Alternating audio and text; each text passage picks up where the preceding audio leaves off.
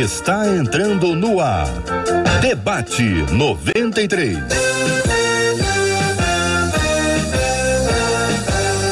Realização 93 FM. Um oferecimento Pleno News. Notícias de verdade. Apresentação J.R. Vargas. Alô, meu irmão. Alô, minha irmã.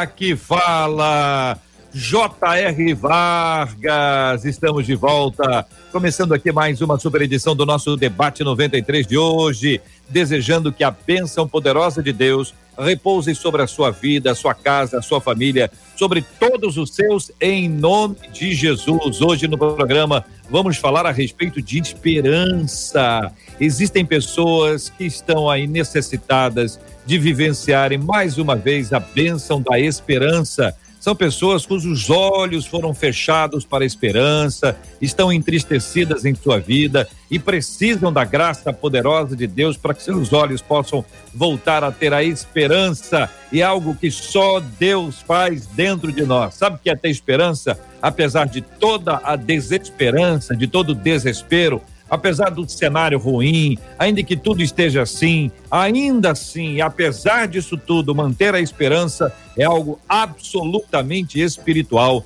que atua na nossa mente, no nosso emocional, aqui no coração. Deus faz tudo de forma tão perfeita, maravilhosa, que este é um programa para você. Então, convide outras pessoas, compartilhe, chame outros que você sabe que estão cheios assim de, poxa, acho que não tem mais jeito, acho que não tem mais alternativa uma nova porta não vai ser aberta, seja lá o que for, traga isso, traga isso diante de Deus. Deus tem uma palavra para sua vida hoje e vai ser uma bênção.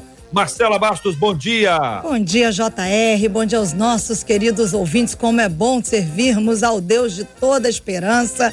Então, bom dia. Bom dia para você que está acompanhando a gente no YouTube, no Facebook e para você que está ouvindo a gente pelo rádio 93,3 MHz, como gosta de nos dizer o JR, e que também vai participar com a gente pelo WhatsApp, que é o 21 968038319, 968038319, compartilhando com a gente hoje esperança. Vamos apresentar para vocês agora a nossa mesa, a nossa tela, os meninos e a menina que estão hoje presentes no debate 93. Olha a nossa esfera chegando, a nossa menina da tela é a doutora Iradi Coutinho, Hoje com a gente também o pastor João Emílio e o pastor Jean Max, todo mundo preparado para um debate 93 que vai ser muito abençoado. Muito bom dia para os nossos queridos debatedores. O tema de hoje, Marcela, por favor, leia. Quero dar bom dia para quem nos acompanha no Facebook, no YouTube, no site da Rádio 93, porque estamos transmitindo com imagens agora. É o rádio com jeito de TV para ficar mais pertinho de você sempre aqui, ó, Facebook e YouTube, sempre procurando Rádio 93 e no nosso site, para que você também acompanhe com a gente, participe do debate 93. Uma das nossas ouvintes nos escreveu dizendo: Gente, olha, eu sou uma pessoa sem esperança. Os meus sonhos foram destruídos e tudo que eu vivo é uma encenação. Para as pessoas, eu finjo que eu sou forte e que tudo está bem. Mas sozinha, eu só consigo chorar. Já perdi as contas de quantas vezes eu orei pedindo a Deus que me livre dessa dor e nada muda. Seria pecado pedir a Deus que me leve quando eu não tenho mais prazer na vida? O que fazer quando os nossos dias e as nossas noites são sombrios e sem luz de esperança? O cristão tem que sempre achar assim tudo lindo, mesmo quando a sua vida é sem graça e cheia de problema? São as perguntas da nossa ouvinte. Pastor Jean Max, querido, quero começar ouvindo a sua opinião e a sua palavra sobre essa perspectiva, né, pastor? Tão, tão difícil de alguém que não tem esperança. Como viver assim? Bom dia, bem-vindo, pastor. Pastor Jean, nós precisamos que o senhor abra o seu microfone, senão a gente não consegue. Isso. É verdade. Bom dia, JR. Bom dia, queridos debatedores aqui da mesa. Bom dia, queridos ouvintes. É uma alegria, um prazer estar mais uma vez aqui com os irmãos. É, realmente é um e-mail, um e-mail que até nos assusta, né? De uma pessoa tão, tão sem esperança, ainda mais uma serva de Deus, uma cristã. Eu lembro que Jó, numa situação muito parecida com a dela, olhando para si, olhando para sua condição no capítulo 14 do seu livro, ele fez uma analogia entre a vida do homem e, e, a, e a vida e a vida de uma árvore. E ele chegou a ponto de dizer que era melhor ser uma árvore, porque a árvore, mesmo depois de caída, mesmo arrancada do seu tronco, com as suas raízes apodrecidas, ainda tinha esperança, porque com o simples cheiro das águas, ela brotaria ramos novos, ela seria uma planta nova. Ele disse: para a árvore há esperança, mas para o homem que esperança há? E ele chegou a murmurar contra Deus, dizendo: Deus, a vida do homem é muito breve, ele, ele logo passa, é uma flor que logo murcha e ele não existe mais. É, e a gente percebe que, apesar de Jó ter sido um grande homem de Deus, ele não tinha uma revelação completa sobre o Evangelho. Ele não sabia que mesmo depois de morto, o homem tinha a esperança da ressurreição, que é um tema que o apóstolo Paulo considera nas suas cartas. Ele, quando escreve a, aos Filipenses, ele comenta sobre essa esperança. Eu quero conhecer o poder da sua ressurreição. Então, assim, JR, eu sei que a gente vai abrir muito aqui para abençoar aí a nossa ouvinte e os demais irmãos, mas a coisa mais desesperadora da vida é a morte e até para ela nós temos esperança em Cristo através do poder da sua ressurreição. Então, eu, eu acredito que a gente vai poder abençoar muito a nossa ouvinte. Tenho certeza que esse quadro vai mudar em nome de Jesus. Pastor João Emílio, muito bom dia. Seja igualmente bem-vindo ao Debate 93. Queremos ouvir a sua opinião, pastor, sobre esse assunto. Bom dia, JR, doutora Iradi, pastor Jean, JR, todos os nossos ouvintes. JR, antes de entrar no assunto, gostaria de dar aqui um abraço muito especial na família da irmã Evelise. Nós acompanhamos ah, os últimos acontecimentos ligados ao falecimento do senador Harold em oração. Desejamos, nossa igreja, minha família, que Deus os abençoe e console grandemente.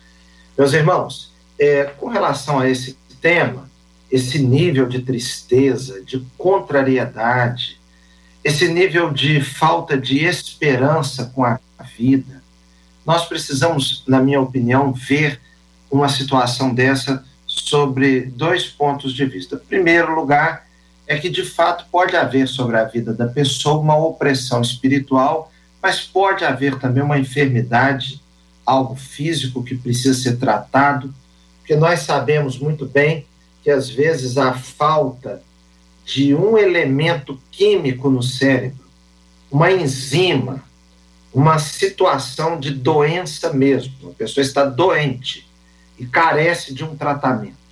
Então, alguém num nível de, de contrariedade, de depressão, eu diria assim, como esse descrito aqui, precisa de uma ajuda profissional. Às vezes a ajuda profissional ela resolve completamente, às vezes não. Mas de todo modo, nós cremos que em tudo há um fundo espiritual.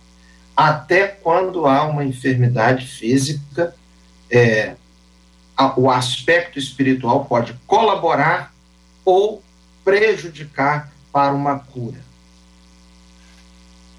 Muito bem. Doutora Iradi Coutinho, nossa menina da tela de hoje, muito bom dia, seja bem-vinda. Como pensa a querida irmã esse tema, suas palavras iniciais? Bom dia, querido J.R. Vargas, bom dia ao pastor João, pastor Jean, é um prazer estar aqui novamente. É um tema muito atual, porque no, no momento que nós estamos vivendo, nós temos visto muitas pessoas tristes, sem esperança. Mas como o pastor já, já colocou aqui, eu quero enfatizar que muitas vezes a fala dela, o, o, o, o colocar dela me faz pensar de, de que ela precisa de ajuda, de buscar ajuda. Ela já buscou aqui no debate, mas muitas vezes realmente falta algum elemento químico. E o que eu, eu posso, assim, é, olhar, ter um olhar, é que ela pode estar desenvolvendo ou uma depressão ou até uma distimia, porque a distimia nós chamamos de uma depressão mais branda, mas ela é, é, é, é tem um tempo maior onde a pessoa é, tem um mau humor, mas com esse mau humor ela tem aquela falta de esperança, ela tem aquela baixa autoestima, ela, ela, ela olha e vê como que as coisas não acontecem para ela então, o primeiro, a primeira colocação minha é para que eu não esqueça é que toda faculdade de psicologia eles têm um laboratório que atendem as pessoas com uma grande é, é, equilíbrio profissional supervisionado. Então, ela precisa de ajuda. Toda faculdade tem um laboratório de psicologia que atende. Então, é bom. Já a minha primeira fala é essa: buscar ajuda. Muito bem, quero encorajar os nossos ouvintes a compartilharem conosco textos bíblicos que enchem o coração de vocês de esperança. Textos bíblicos que enchem o coração de vocês de esperança. Textos que vêm à mente, ao coração, quando vocês estão passando por uma luta, por uma batalha, e esta palavra de Deus faz diferença na sua vida. Conte aqui, fale conosco pelo nosso WhatsApp, que é o 96803 8319, 96803 8319, também no chat do YouTube e do Facebook, ambos da Rádio 93 FM, onde você pode interagir com a gente compartilhando textos bíblicos, palavra de Deus, palavra de não é frase de impacto não.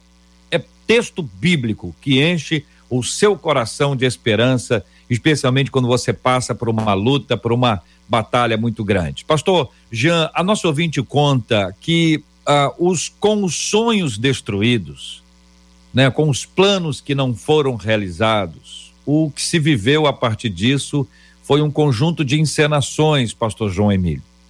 E viver, doutora Iradi, de encenações se torna uma coisa complexa, porque o que ela diz é: para as pessoas eu finjo que eu sou forte, e que tudo está bem, mas sozinha só consigo chorar. Pastor João Emílio. JR, nós vivemos uma situação, às vezes, na vida. Uma pessoa pode atravessar um momento na vida que ela de fato vive um teatro, não porque queira viver de modo teatral.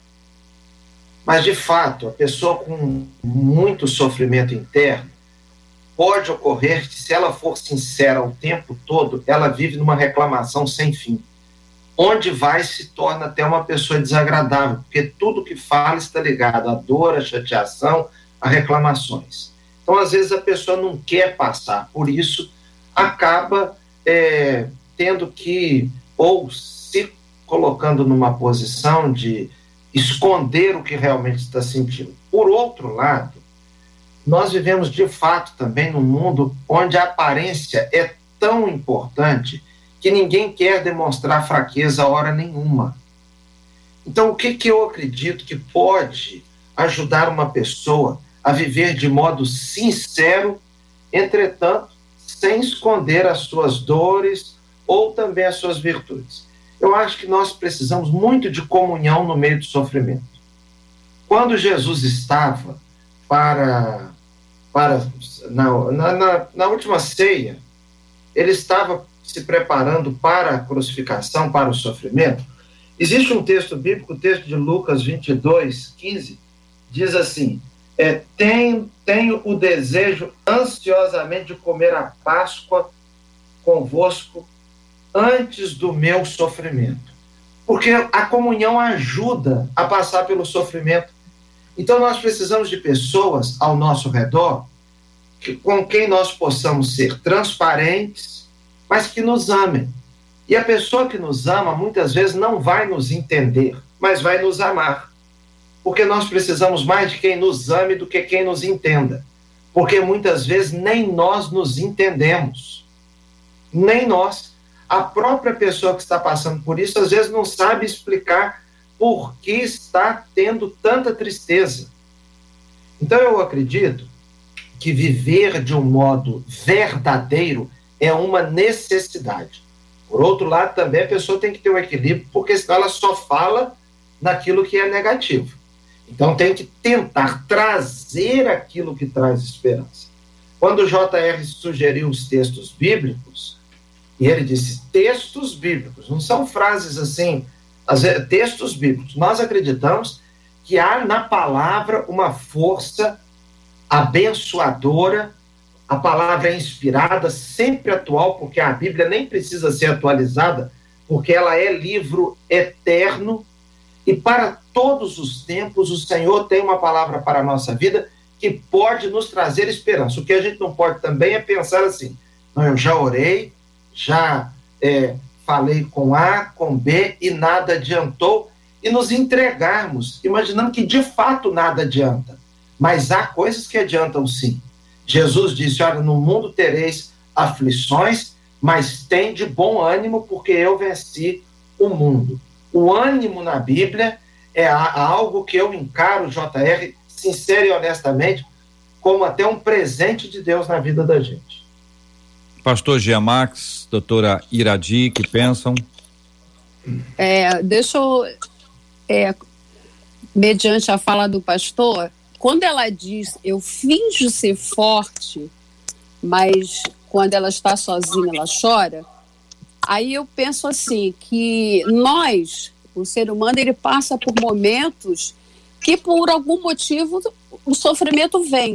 O sofrimento, ele bate a porta de todos. Bate a minha porta, bate a sua porta.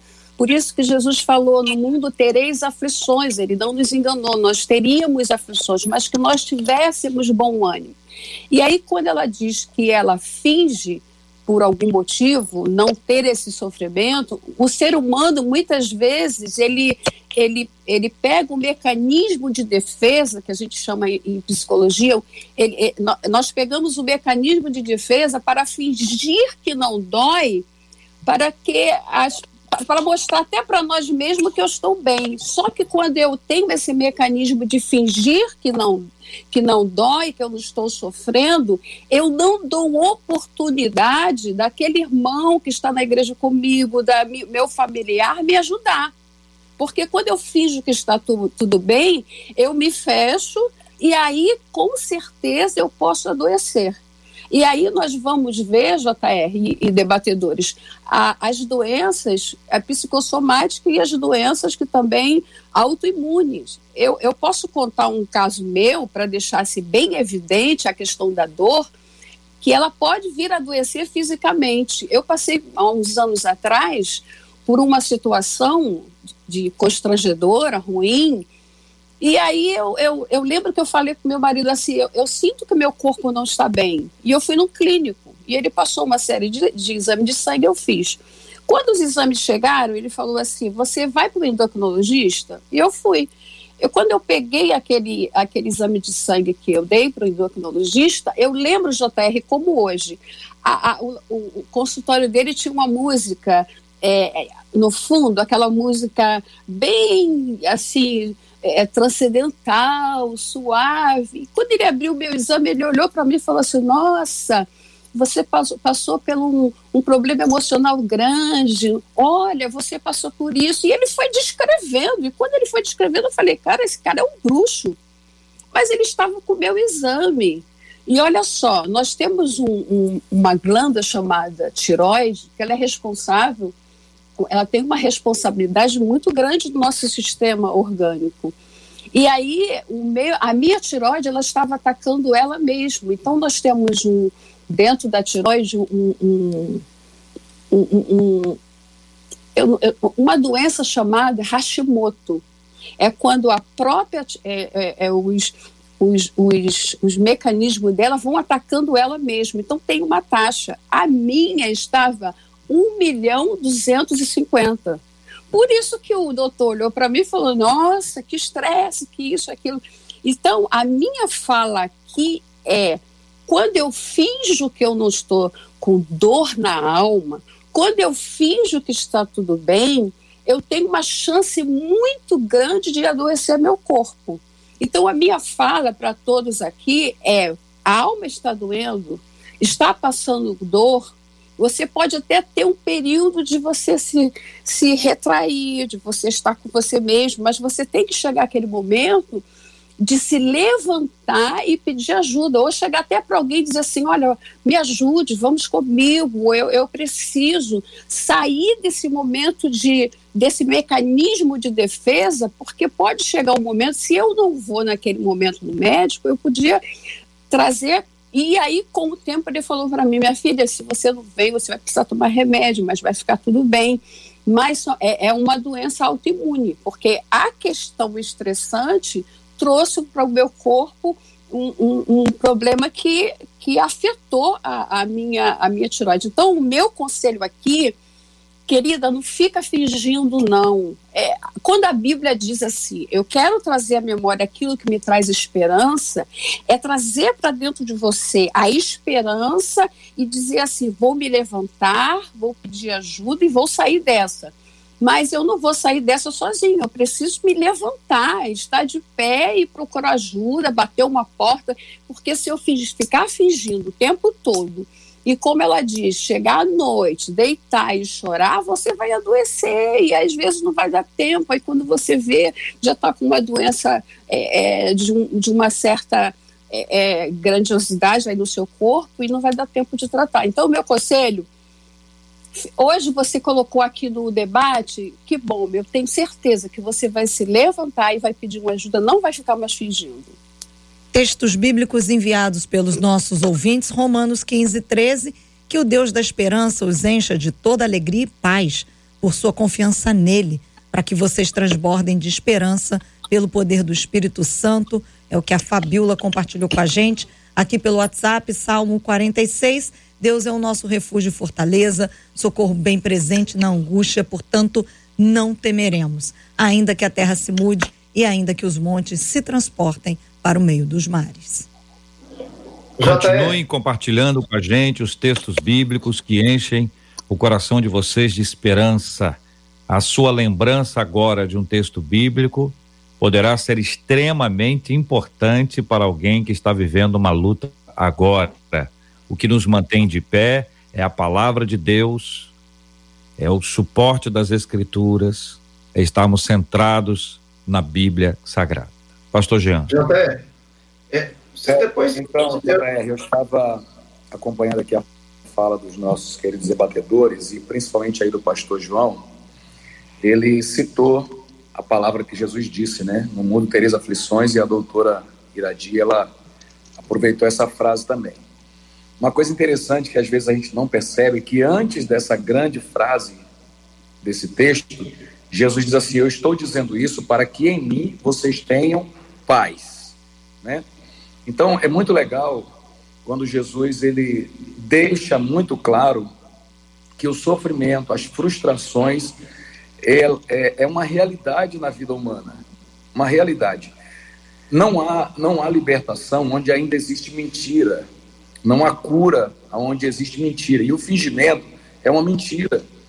Eu, na minha primeira fala, eu citei um homem chamado Jó, foi um camarada que perdeu completamente suas esperanças, né? Chegou a dizer que a árvore era mais bem-aventurada do que ele. Mas esse homem está dizendo, na sua angústia, a mais pura verdade. Ele foi verdadeiro, assim como a nossa ouvinte disse aqui: sou uma pessoa sem esperança. E é, e é exatamente por isso que Deus, quando apresenta Jó ao diabo no início do livro, ele diz assim: Você tem visto o meu servo Jó? E uma das coisas que Deus fala sobre Jó é sincero, né? Um homem sincero, um homem sem fingimentos. E a sinceridade de Jó era tamanha que ele chega a ponto de questionar a própria justiça de Deus. Ele disse: Se Deus me pesar em balanças fiéis, verá que eu não tenho pecado. Tudo que Jó entendia que era certo, ele fazia e ele não estava alcançando o resultado que esperava. E eu quero aproveitar essa parte para fazer um segundo comentário.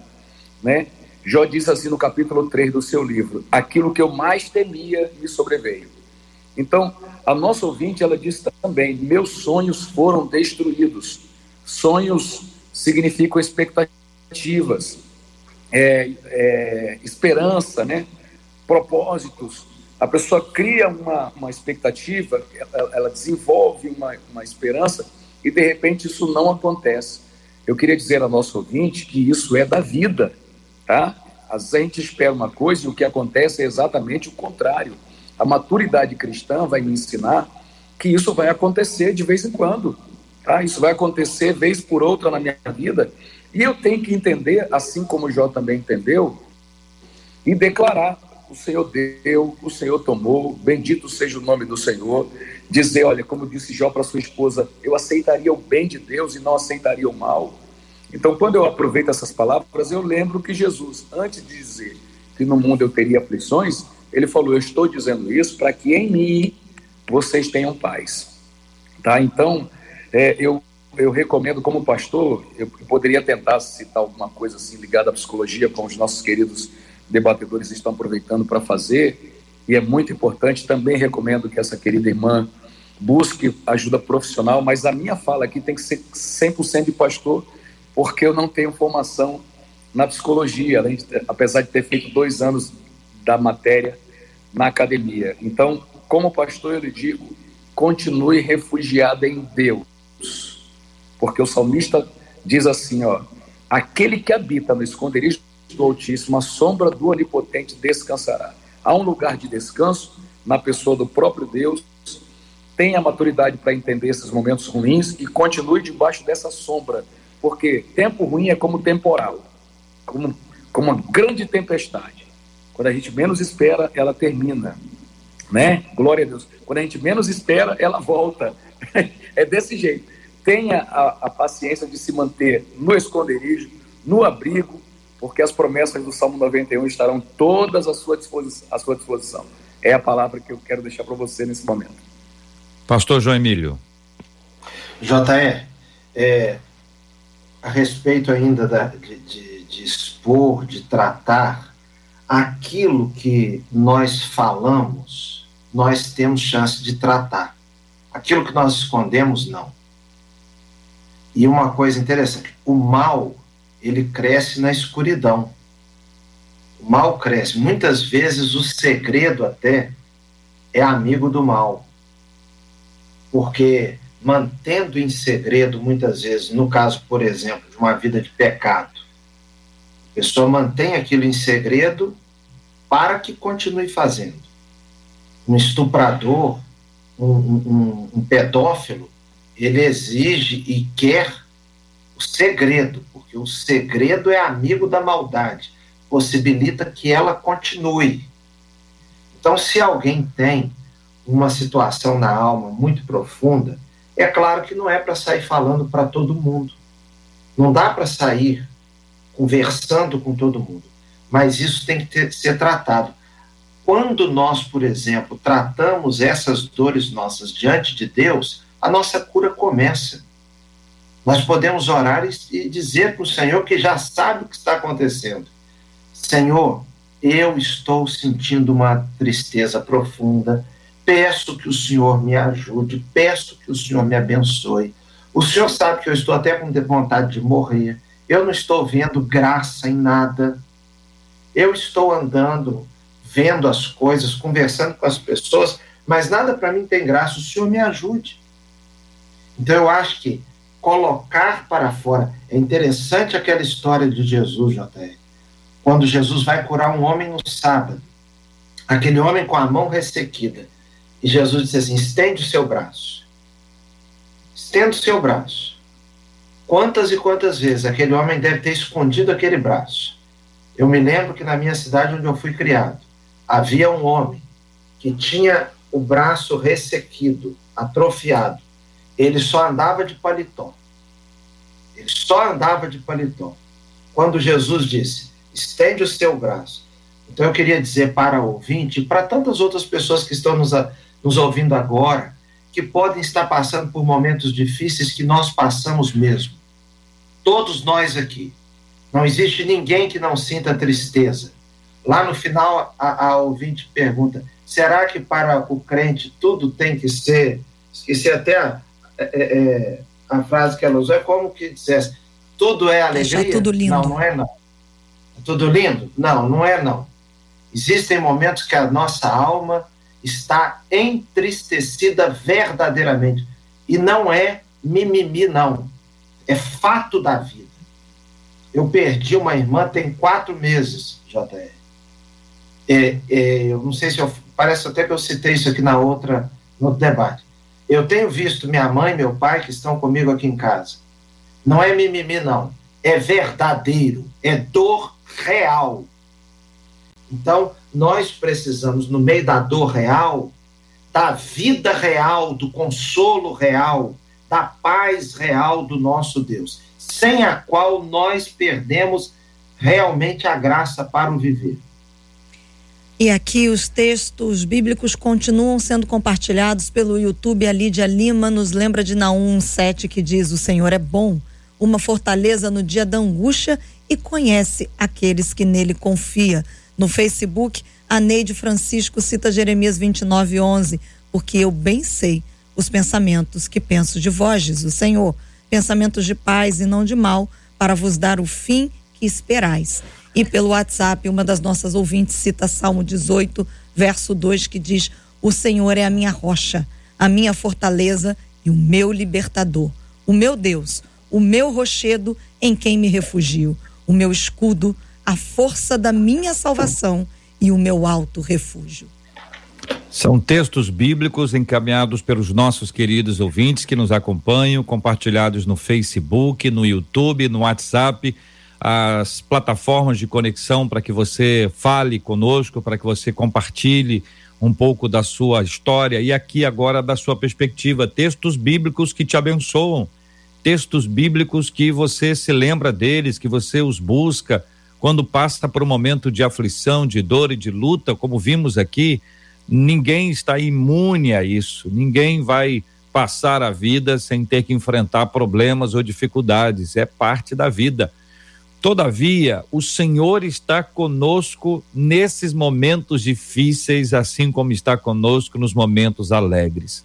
A impressão que dá, irmãos, é que também a perspectiva do céu é algo que pode ajudar, pode fortalecer a fé de uma pessoa que esteja no momento de, de luta. Paulo escreve: os sofrimentos do tempo presente não se comparam à glória que há de ser revelada. Então, ele parece olhar para o céu, fisicamente eu tenho sempre essa impressão, que ele está com o pezinho no chão, sofrido, sofrimento do tempo presente, mas com seu olhar para o céu.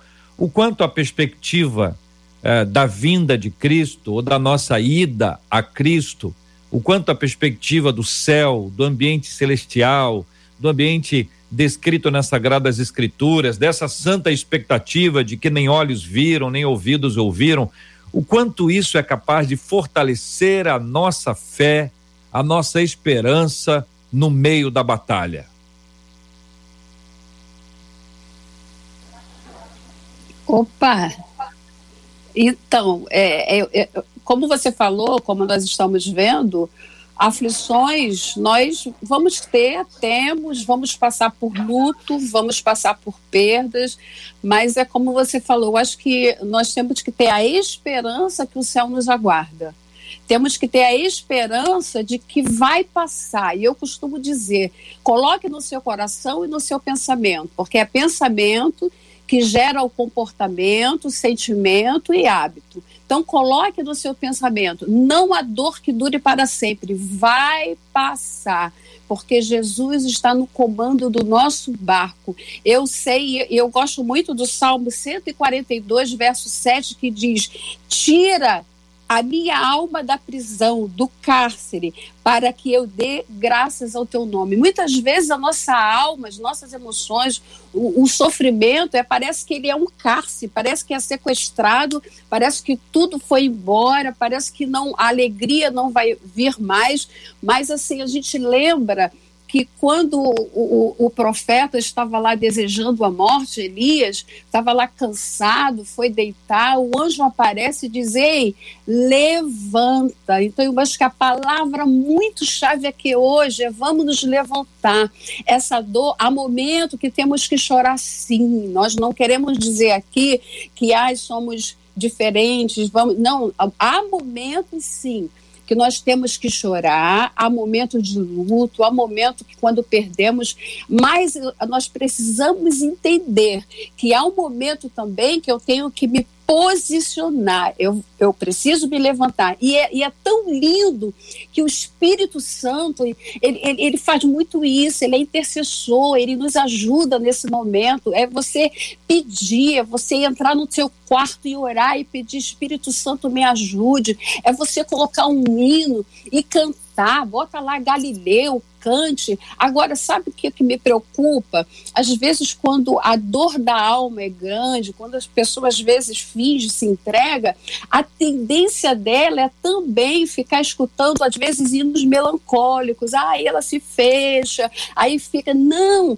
se levante. O anjo chegou lá para Elias e falou: Ei, levanta porque grande é a sua caminhada. Deu pão, deu água, deixou ele dormir, que são características de tratamento de depressão. Você precisa comer, você precisa beber e agora a tomada de posição. E depois falou pra, voltou para Elisa e falou: levanta, porque grande é a sua caminhada. Ele caminhou 40 dias e 40 noites. Sabe o que, que eu profetizo aqui? Você vai sair dessa, você vai caminhar, nós vamos, porque Jesus também disse lá em João 14: não se turbe o vosso coração credes em Deus, credes também em mim. Na casa do meu pai é muita morada. Eu acho isso tão lindo porque quando ele fala que há muita morada, ele não queria ficar lá sozinho. Ele disse: Olha, há muita morada e eu quero que onde eu estiver esteja vós também. Então eu vou levar vocês para ter uma mansão, de viver comigo lá no céu. Então a nossa esperança é o céu. A nossa esperança, se eu não tenho uma mansão aqui, eu tenho uma mansão que me espera lá em cima. E o, teu, meu olhar tem que ser um olhar de esperança, que tudo vai passar. Há um tempo que vai passar. Pastores. É, e outra coisa que eu gostaria de comentar aqui é sobre a pergunta que ela fez: se é pecado pedir a Deus é, que, que a leve, né? É, eu acho que já deixamos bem claro que esses momentos difíceis, ruins, eles acontecem toda hora na vida do cristão, mas eles são passageiros. Né? É importante que a gente saiba disso Gostei muito da palavra que a doutora trouxe agora aí sobre você se levantar e é, encher a sua mente com as coisas que vêm de cima. O pastor João citou há pouco tempo atrás sobre aquilo que pode dar esperança. É, eu lembro de um livro que eu li há muito tempo atrás, que o título é O Segredo da Mente Milionária. E um dos segredos é você focar naquilo que te promove porque tudo que você focaliza cresce. Então, se você está triste e joga um, um louvor de sofrência, sua situação vai piorar, vai ficar mais complicada ainda. Então, levanta, come e entenda que ainda tem um longo caminho para percorrer. Mas, respondendo à pergunta que a nossa ouvinte fez, se é pecado pedir a Deus né, que leve, que recolha para as mansões, mansões celestiais, é, eu entendo que não. Isso aí não é pecado, porque esse é um escape da alma, né? E a gente tem a esperança de que o céu é um lugar melhor mesmo. É, Jó quis isso, Jeremias quis isso, algum, muitos personagens da Bíblia chegaram a determinados momentos da sua, da sua vida que disseram assim: Olha, eu preferia morrer agora. Por quê? Porque todos nós sabemos que o céu é um lugar de glória, um lugar de alegria, infinita. Inclusive a promessa, a grande promessa que temos lá no final do, do, do, livro de Apocalipse, no capítulo 21, é que lá não haverá mais morte, nem pranto, nem clamor, nem dor, porque as primeiras coisas se passaram. Então nós estamos a caminho desse lugar que não há sofrimento, que não há agonia, que não há desespero, onde a morte não existe mais. Ela não tem necessidade mais de existir. Então eu quero louvar a Deus pelo privilégio de poder dizer à nossa ouvinte que, nesse sentido, pedir a Deus não é pecado. Você tem o seu direito de desabafar mesmo com Deus e dizer: Deus, olha, eu prefiro ir embora do que continuar nessa condição. O, o pecado é você tomar a iniciativa de tirar sua própria vida. Tá? E o pecado é você murmurar contra Deus da vida que você tem. Então não murmure, seja humilde e aceite a condição que você está vivendo agora e, e ore a Deus para que esse momento passe logo. Ore a Deus para que a tempestade se acalme, para que Ele dê ordem ao vento e ao mar. Se você tem toda a liberdade, o que você não pode é se atirar na água é se render, é se enclausurar, porque aquele que se isola é egoísta e está buscando apenas seu próprio benefício, se levantou contra a verdadeira sabedoria. Então procura ficar no meio de gente, procura participar do problema de outras pessoas, procura se envolver com as necessidades da casa de Deus, porque às vezes também a ociosidade só complica a sua situação. Eu lembro aqui, para terminar minha fala, daquele Christopher River, eu acho que é assim pronuncia o nome dele, o camarada que fez o, o, o Super-Homem, né? Ele sofreu um acidente terrível, o cara estava no auge, o cara era o, o Super-Homem, né? E sofreu um acidente aí é, de cavalo no hipismo, ficou tetraplégico. O tempo de vida de um tetraplégico é muito curto depois que isso acontece. Mas ele viveu, pelas contas dos médicos, 20 vezes mais do que o que poderia ter vivido. E alguém na época perguntou para ele como é que ele conseguia viver tanto tempo é, sendo estando numa condição como aquela. E ele disse uma coisa que surpreendeu todo mundo. Ele falou: toda vez que eu sinto que a morte está me dominando, eu saio de casa, eu peço para alguém me tirar de casa e procurar alguém que precisa mais do que eu. Alguém que está sofrendo mais do que eu. Olha, um homem tetraplégico, o cara que era o super-homem ontem, né, o Clark Kent, conseguia encontrar gente que estava sofrendo mais do que ele. E ele disse: Eu vou a essas pessoas e eu ajudo essas pessoas, eu participo né, do sofrimento delas e isso me enche de vida, vida verdadeira mesmo, a ponto dele viver 20 vezes mais do que deveria ter vivido pela condição que tinha. Então, é como eu digo aqui na igreja: quem não se envolve, não se desenvolve. Procure participar das necessidades dos outros, procure se envolver com Deus, que essa sensação de morte, de desespero e de frustração vai desaparecer. E Deus vai mostrar para você um caminho que você ainda não chegou. Aquilo que você esperava não aconteceu, porque certamente Deus tem a outra estrada para você trilhar. Em nome de Jesus. JR, a respeito da sua pergunta sobre aquilo que nós cremos, eu estou cada dia mais convencido da maravilhosa doutrina bíblica. É, o pastor Ari Veloso, saudoso, dizia o seguinte: nada como uma grande doutrina para os momentos difíceis. Irmãos, as principais doutrinas bíblicas, por exemplo, soberania de Deus, que é uma doutrina tão cara, de tanto valor para os reformados, para o protestantismo. A doutrina da soberania de Deus, ela nos ajuda em todo o tempo. A ideia, a ideia e a certeza de que Deus é soberano, está cuidando, sustentando, governando, é senhor da história, absoluto, inabalável, ninguém pode mudar. Agindo eu, quem impedirá? Então, é, é uma doutrina espetacular para o dia a dia, para de fato as horas boas, quando você teve uma conquista, a luz da soberania de Deus foi o Senhor quem lhe deu. Nas horas difíceis, o Senhor está te sustentando, porque nada acontece, todas as coisas cooperam para o bem daqueles que amam a Deus. Quando nós pensamos, por exemplo, na importância importância da escatologia ou da doutrina das últimas coisas no Novo Testamento.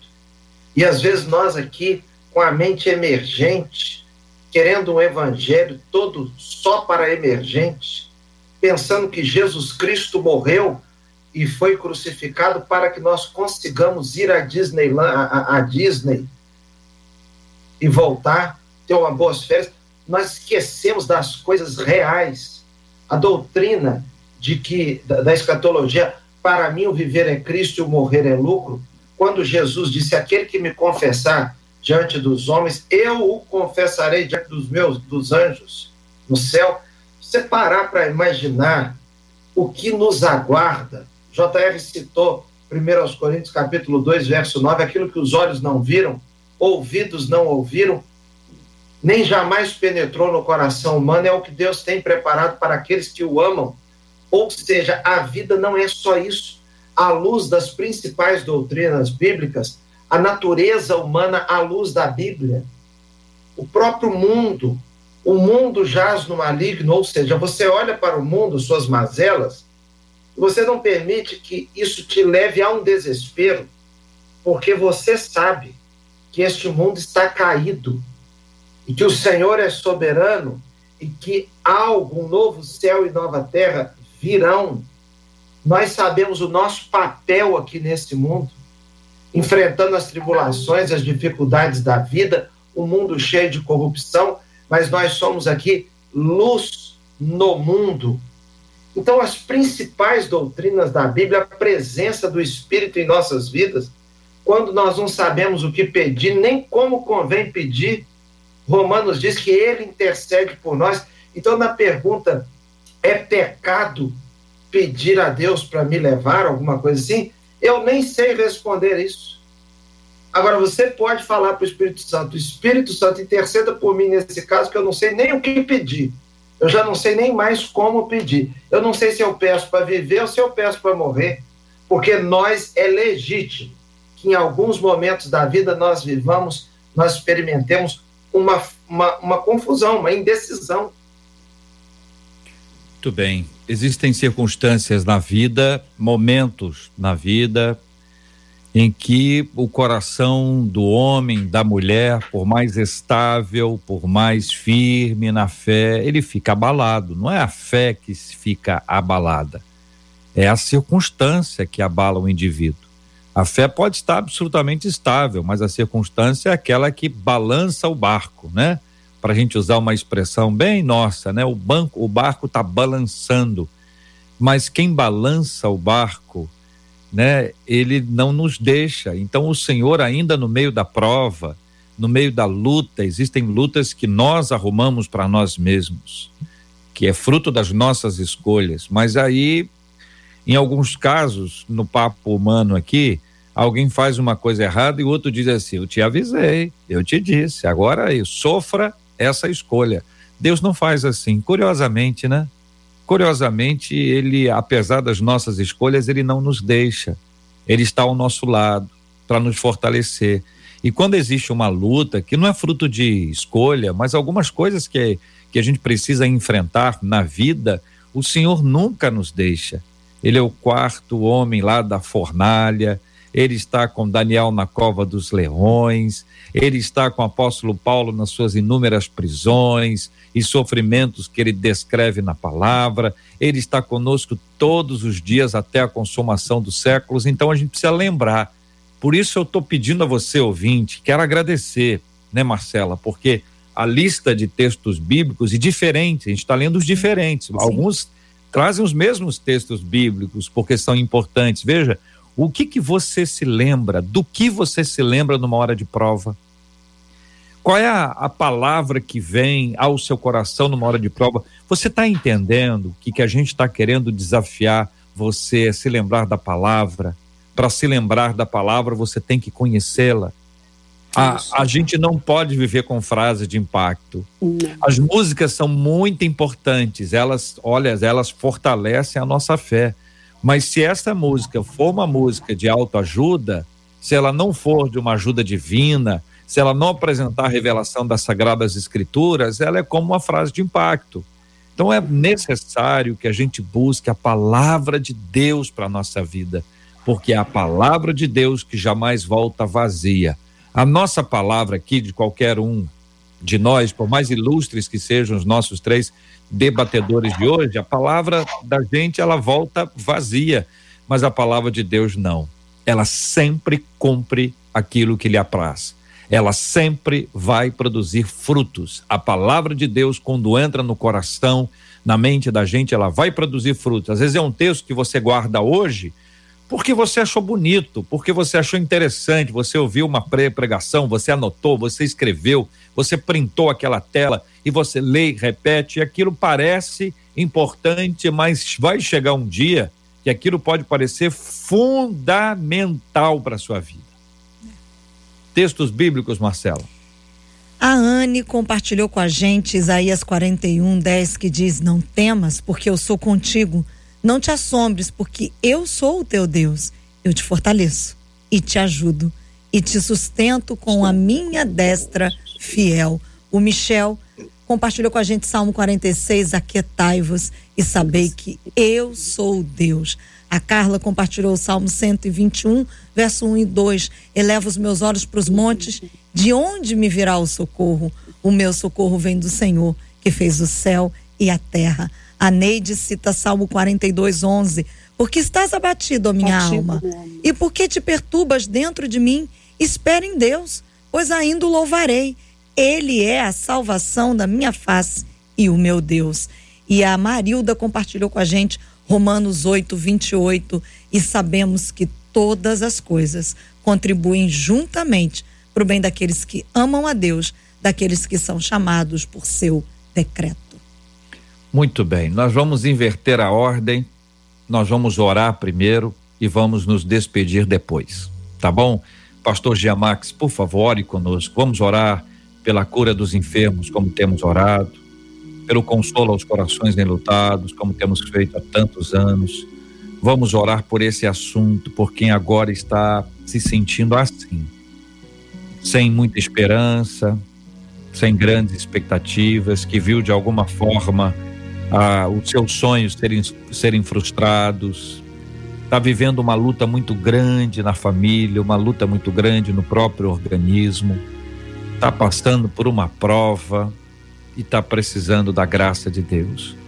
Você, ouvinte, será alvo dessa oração agora, mas eu quero pedir que você se una a nós nessa oração, para que todos os ouvintes sejam alvos da mesma oração nós vamos orar juntos e vamos orar em nome de Jesus. Pastor Giamax. Querido e amado Deus, eu quero glorificar o teu grande nome, Senhor, por esse tema, por, por essa oportunidade de poder compartilhar aqui tantos textos bíblicos com o propósito de trazer esperança ao coração aflito é, de forma muito especial, quero iniciar a minha oração apresentando a Ti essa ouvinte que provocou esse assunto. Tenha misericórdia da Tua serva, Senhor. Traz ela para junto de Ti, coloca ela debaixo das Tuas asas. E faça isso também com todos os outros irmãos e irmãs que, espalhados, a Deus, pelo Brasil e até mesmo fora dele, acompanham essa live, esse momento, Senhor, de debate em que estamos aqui apresentando essa receita que não é do nosso coração, não é da nossa mente, mas da tua palavra. Eu sei que nós somos mais valiosos que as, que as árvores. Eu sei que nós somos mais valiosos que os pardais. O Senhor fez o homem a coroa da criação. E se existe esperança para a árvore caída, cortada, com troncos apodrecidos, se existe, Senhor, suprimento, provisão para os pardais, eu sei que o Senhor tem um lugar de refúgio, uma provisão, uma estrada de esperança para apresentar aos teus servos. Às vezes a dor é tão grande, Senhor, que eles não conseguem enxergar onde está o livramento e qual é a tua vontade para a vida deles. O Senhor sabe como é que é isso, porque o teu filho foi homem e ele padeceu aqui, Senhor, injustiças terríveis, mas ele venceu a morte. Ao terceiro dia ele ressuscitou e hoje nós temos a vida que era dele. Pai amado, no nome de Jesus Cristo, que o Senhor possa confortar agora aqueles, aqueles irmãos e irmãs que perderam entes queridos, aqueles que agora lutam contra a enfermidade, aqueles, ó Deus, que tiveram uma expectativa frustrada. Tenha, amado Deus, em nome de Jesus, misericórdia e ajuda os teus servos a virem para a superfície outra vez, a caminharem outra vez junto às águas tranquilas, nos campos verdejantes, ó Deus, onde uma mesa diante dos inimigos será preparada. Em nome de Jesus, Pai, essa é a nossa oração. Continua abençoando essa rádio, JR, a Marcela, toda a estrutura que está por trás desse debate. Ó Deus, abençoe os nossos debatedores e todos os ouvintes que nos escutam. Assim oramos, Pai, e te agradecemos em nome de Jesus. Amém. Amém. Muito obrigado, pastor Jean Max, pela sua presença no debate 93 de hoje. Um forte abraço, meu irmão. Eu que agradeço, JR. Deus te abençoe. Deus abençoe a nossa querida doutora Iradi, o João Emílio. É, fiquei feliz aí da participação de muitos irmãos aqui de São Cristóvão, mandando versículos bíblicos. Um beijo para todos eles, né? Deus abençoe.